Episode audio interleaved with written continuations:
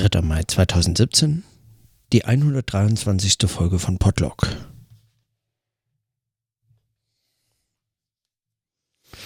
Ich hatte gerade äh, unterwegs was aufgenommen, aber die Tonqualität war so schwierig, dass ich das jetzt kurz nochmal nachtrage. So ein bisschen wie verwaschene Notizen.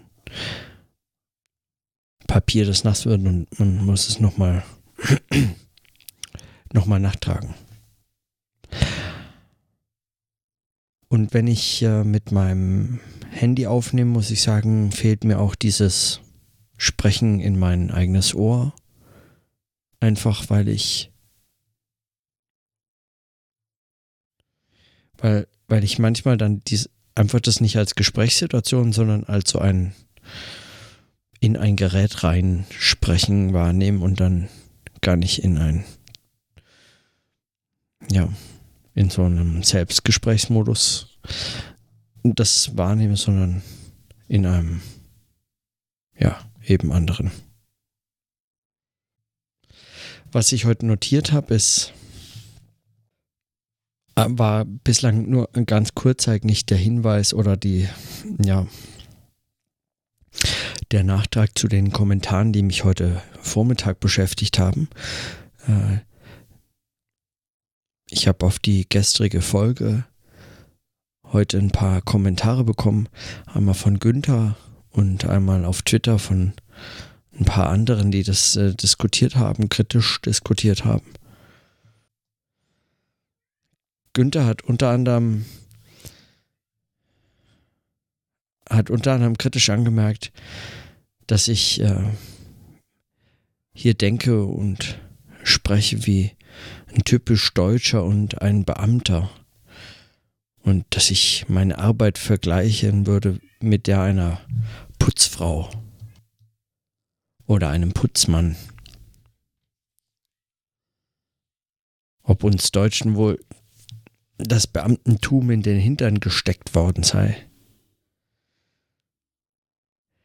Dabei hätte ich mir doch diese Arbeit ausgesucht und ich kann das nicht vergleichen mit einer anderen, eben zum Beispiel der Arbeit von Putzfrauen äh, und Männern, ähm, die im Unterschied zu meiner Arbeit fremdbestimmt sei und meine Form der Arbeit eine Art Freiheit äh, meint und darstellt, die ich unterschlagen würde, wenn ich das so beobachte. Es scheint ihm eine besondere Koketterie zu sein, Schreiben, Denken mit anderen fremdbestimmten Arbeiten zu vergleichen, deren Qualität ist deren Freiheit.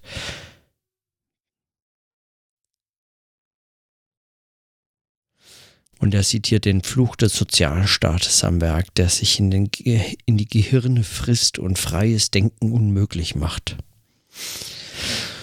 So, und genau das war eigentlich mein Kritikpunkt. Ähm, es ging mir tatsächlich äh, schon auch um die Frage der, äh, der Möglichkeit des freien Denkens.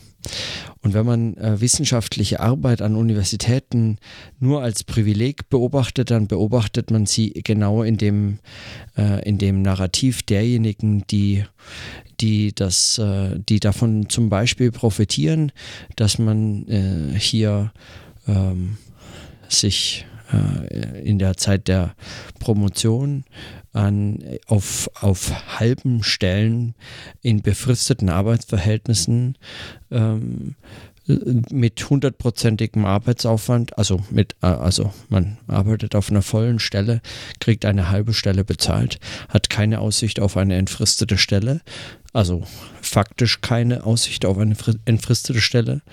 Ähm, und ist äh, gänzlich abhängig vom ähm, Wohlwollen der, der Betreuerin oder des Betreuers, die am Ende einen promoviert und auch gegebenenfalls äh, des Öfteren darauf hinweist, dass man nicht selbst promoviert, sondern promoviert wird.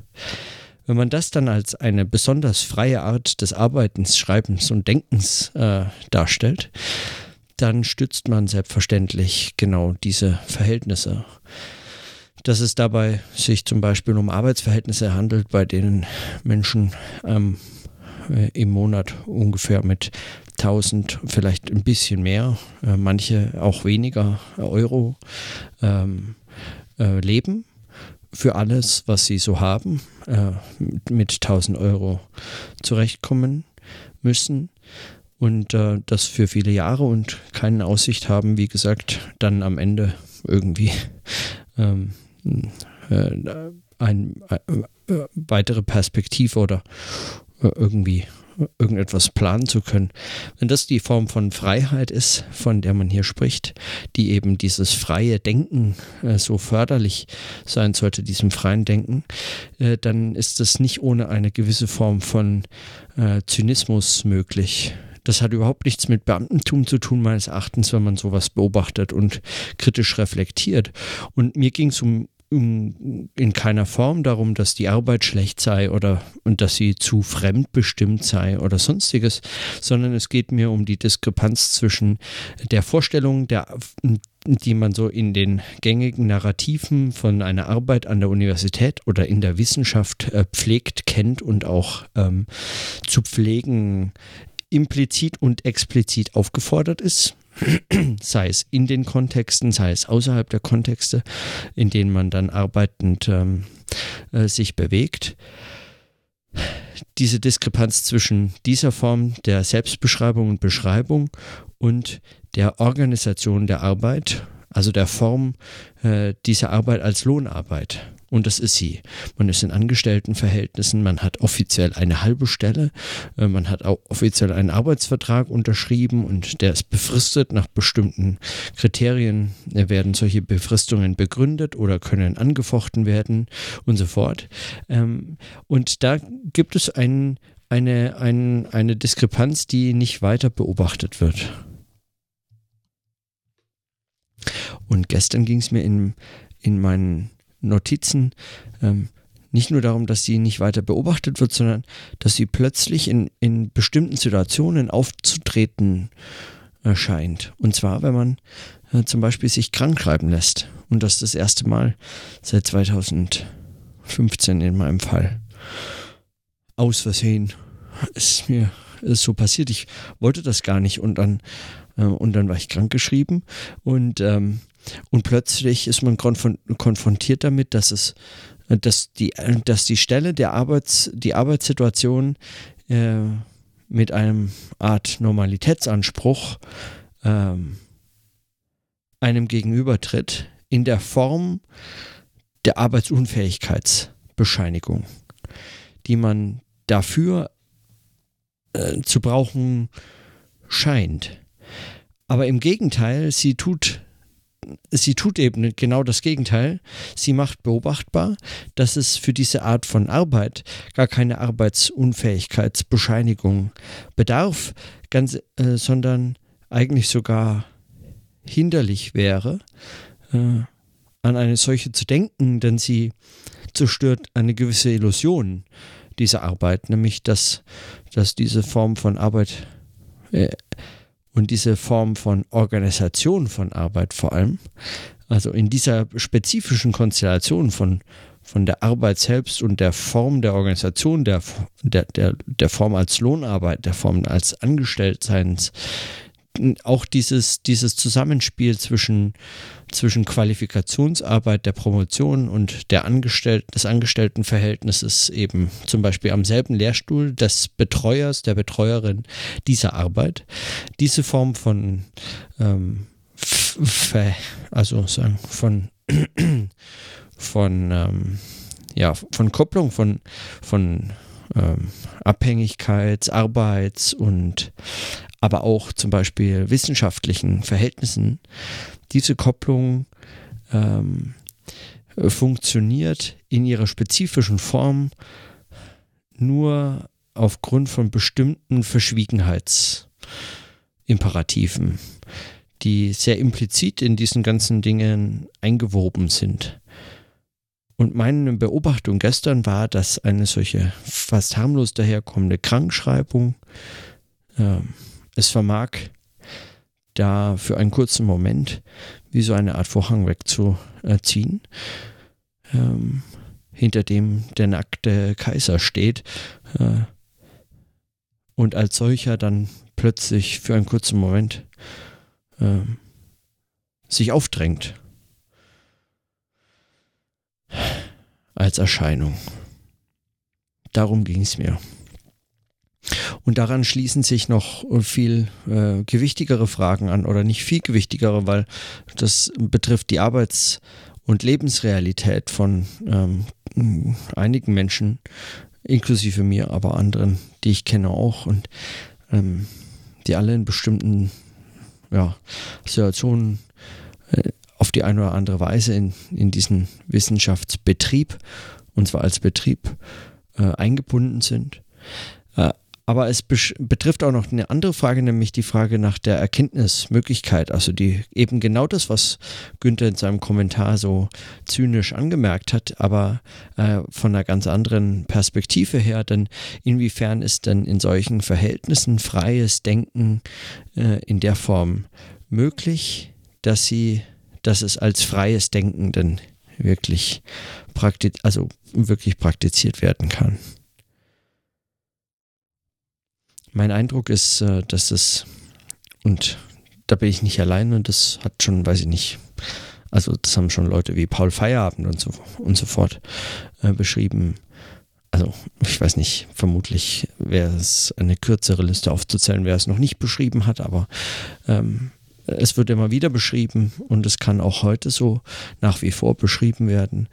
Äh, es, äh, es ist eine gewisse Herausforderung für äh, den Erkenntnisanspruch und das Erkenntnisinteresse unter solchen Bedingungen äh, tatsächlich unbetroffen davon zu bestehen und sich weiter währenddessen auch noch als Erkenntnisinteresse und äh, ja und als Möglichkeit zu reflektieren.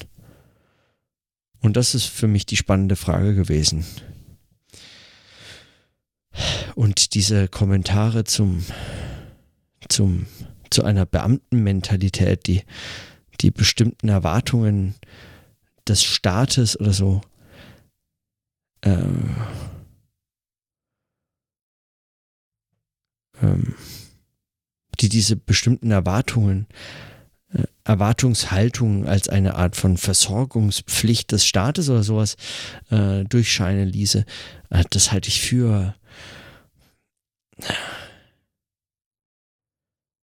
also das halte ich für un unglaublichen Quatsch. Das, äh, das ist so fern von also von irgendwas also ich teile das in, in keiner Form. Ich ich habe so ein bisschen die Hoffnung, dass ich es falsch verstanden habe. Ähm, und die Befürchtung, dass ich es nicht falsch verstanden habe. Aber es ist, ähm, dafür habe ich äh, kein Verständnis.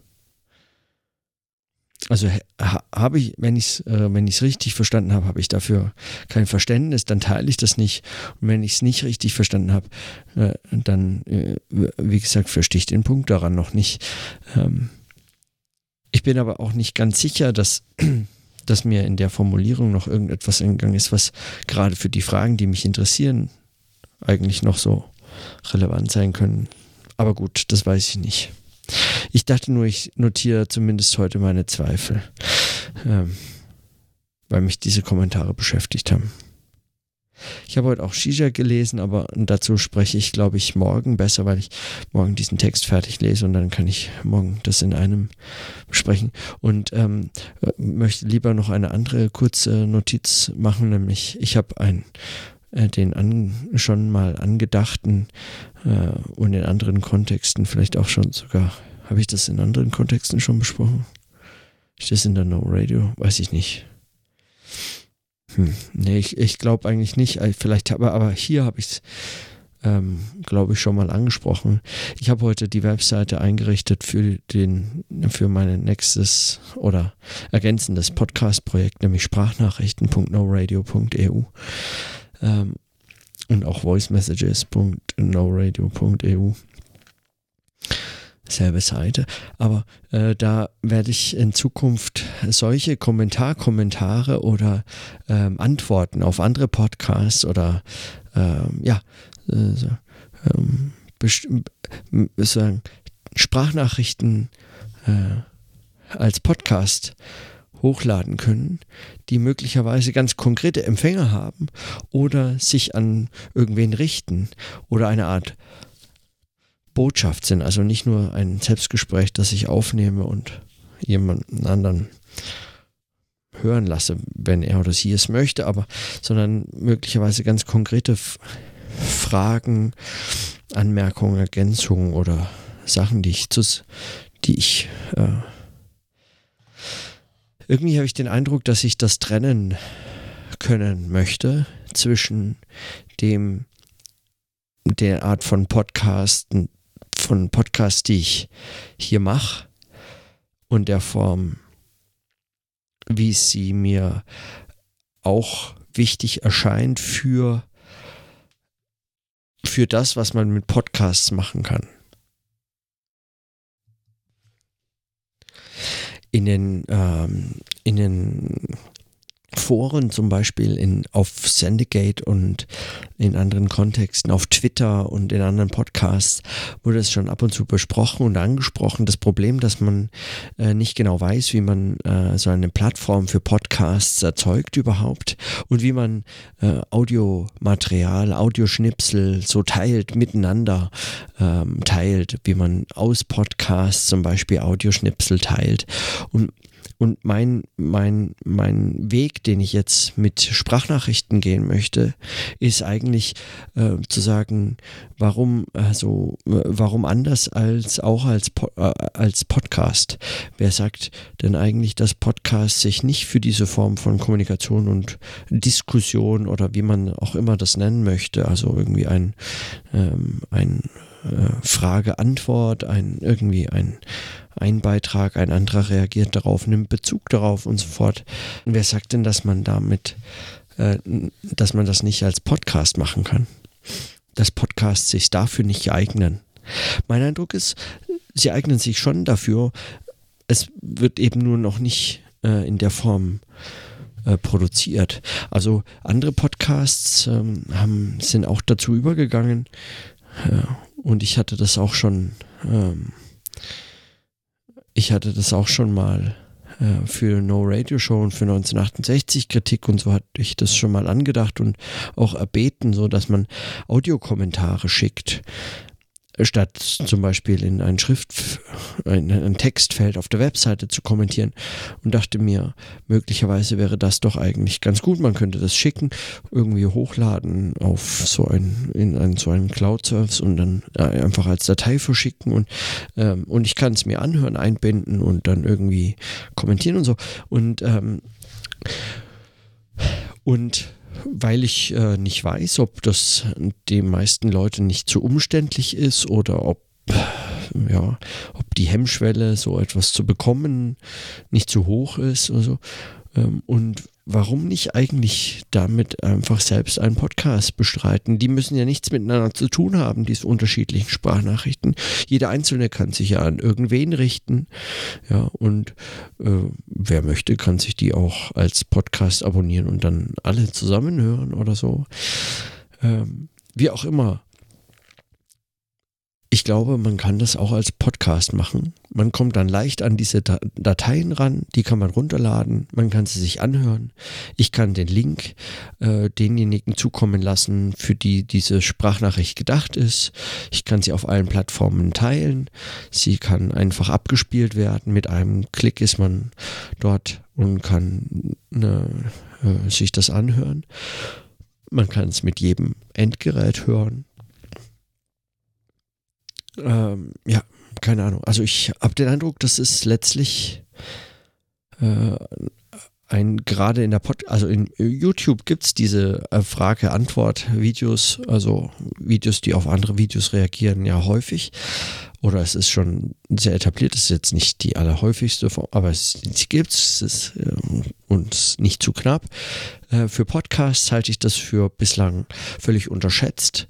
In den großen etablierten Podcasts kommt es so gut wie gar nicht vor und in den anderen äh, habe ich es zumindest noch nicht oft äh, beobachtet.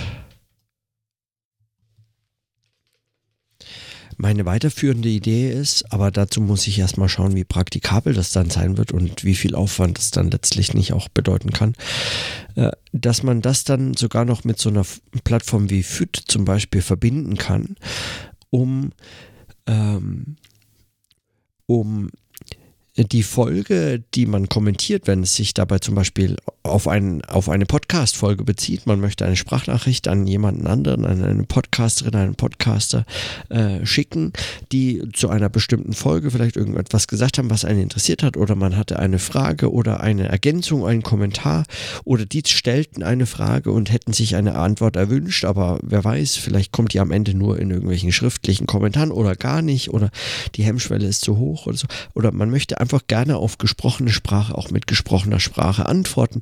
Und all solchen Situationen gibt es dann eine mögliche Antwort, nämlich zum Beispiel, also mindestens eine, aber eine mögliche Antwort gibt es auf jeden Fall, nämlich man kann es als eine Sprachnachricht, als eine eigene Podcast-Folge äh, eben äh, selbst äh, äh aufnehmen und hochladen. Und äh, mit FÜD könnte man dann diese Folge mit ihrer äh, also diese, diese Originalfolge, die es zu kommentieren gilt, zusammenbringen mit dem Kommentar in einen, äh, in einen Feed.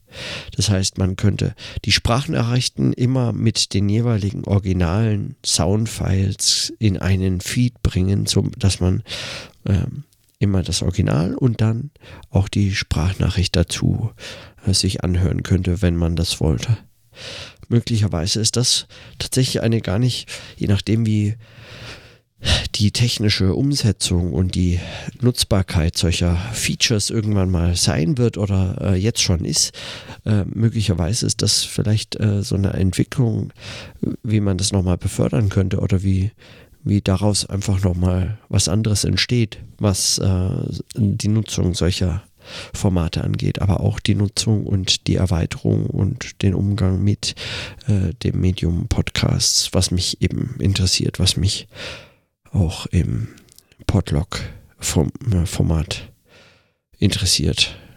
Also an dieser Art des Selbstgesprächs und Form dieser Audionotizen. Ob es so oft dazu kommt, dass ich Sprachnachrichten verfassen würde, weiß ich gar nicht, weil der Podlog mir natürlich viel Zeit schon jetzt kostet, aber, ähm, aber wer weiß, äh, die Webseite steht auf jeden Fall und äh, es kann also die erste Folge kommen. Ich hatte an, in der Vergangenheit schon mehrfach äh, Gelegenheiten, bei denen ich das gerne gemacht hätte. Und dann habe ich es entweder im Podlog hochgeladen oder mit äh, Stefan und Regula drüber gesprochen. Äh, und jetzt habe ich dafür eine andere Gelegenheit einen anderen Rahmen, in dem das meines Erachtens besser aufgehoben wäre. So, mit den zwei Notizen belasse ich es für heute. Und äh, in diesem Sinne, dann bis morgen.